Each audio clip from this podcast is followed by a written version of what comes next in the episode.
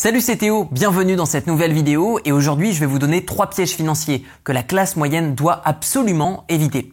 Pour ma part, je suis issu du bas de la classe moyenne et aujourd'hui, je fais partie des 0,007% des personnes qui gagnent le plus au monde. Comment est-ce que c'est possible? Avant de chercher à gagner plus, et si on réfléchissait un instant à comment faire pour perdre moins? Puisque pour ma part, je connais beaucoup de personnes qui gagnent très bien leur vie, mais soit qu'ils dépensent tout, ou soit ils dépensent plus que ce qu'ils gagnent. Ce qui fait que mathématiquement, ils vont s'appauvrir. Donc comment faire pour ne pas tomber dans ces pièges financiers et quels sont-ils? Il y en a trois. Le premier, c'est déjà de ne pas mettre trop d'argent dans sa voiture. On le voit, dès que quelqu'un commence à avoir un petit peu d'argent, une situation stable, la voiture semble être le symbole de la réussite. Faites attention.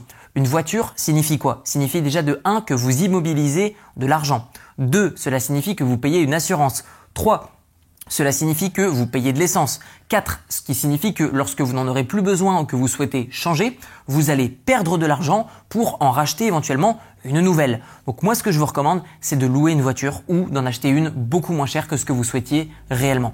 Alors pourquoi? Je sais que les personnes qui gagnent bien leur vie ont envie de se féliciter, ont envie de se faire plaisir, mais faites attention. Pour ma part, j'ai acheté des voitures de sport par le passé et je n'ai que fait perdre de l'argent. Donc moi ce que je vous recommande c'est de louer. Alors je sais que dans l'esprit de beaucoup de personnes, louer une voiture, cela signifie que ce n'est pas la vôtre. Je suis d'accord, sauf que dans la pratique, vous l'utilisez réellement. Donc moi, ce que je vous recommande, si vous avez par exemple 10 000 euros, 20 000 euros, de ne pas les mettre dans une voiture, mais de les mettre dans un apport, dans un investissement immobilier. Et grâce au revenu immobilier, et eh bien dans ce cas-là, louer une voiture qui est peut-être même encore mieux que celle que vous comptiez acheter initialement. Deuxième erreur à éviter par la classe moyenne, ça va être de ne pas avoir de fonds de sécurité. Si vous n'avez pas assez de mois d'avance sur vos dépenses, eh bien que va-t-il se passer? Vous risquez d'avoir du stress parce que si vous avez un travail qui est juste alimentaire et que vous le perdez du jour au lendemain, boum, que se passe-t-il?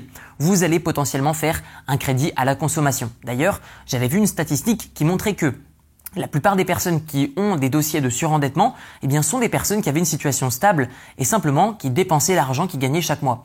Du jour au lendemain, ils ont eu par exemple des frais médicaux ou alors un divorce ou alors la vente de leur bien immobilier qui était à crédit qui a perdu de la valeur et du jour au lendemain, comme ils n'avaient pas de fonds de sécurité, eh bien, ils se sont retrouvés avec des crédits revolver ou des crédits à la consommation avec des taux d'intérêt très violents. Donc, évitez ça en ayant un, fonds de sécurité. Simplement, 6 mois d'avance sur vos dépenses et vous êtes tranquille, vous avez beaucoup moins de stress. Et enfin, la troisième erreur à éviter par la classe moyenne, c'est vraiment de ne pas investir. Si vous n'investissez pas, vous faites une erreur. Donc le piège à éviter, c'est de ne pas investir. Alors, la plupart du temps, on dit que ok, investir c'est risqué, etc. Mais vous n'êtes pas obligé de prendre énormément de risques avec vos investissements. Moi, ce que je vous recommande, c'est déjà d'investir dans l'immobilier.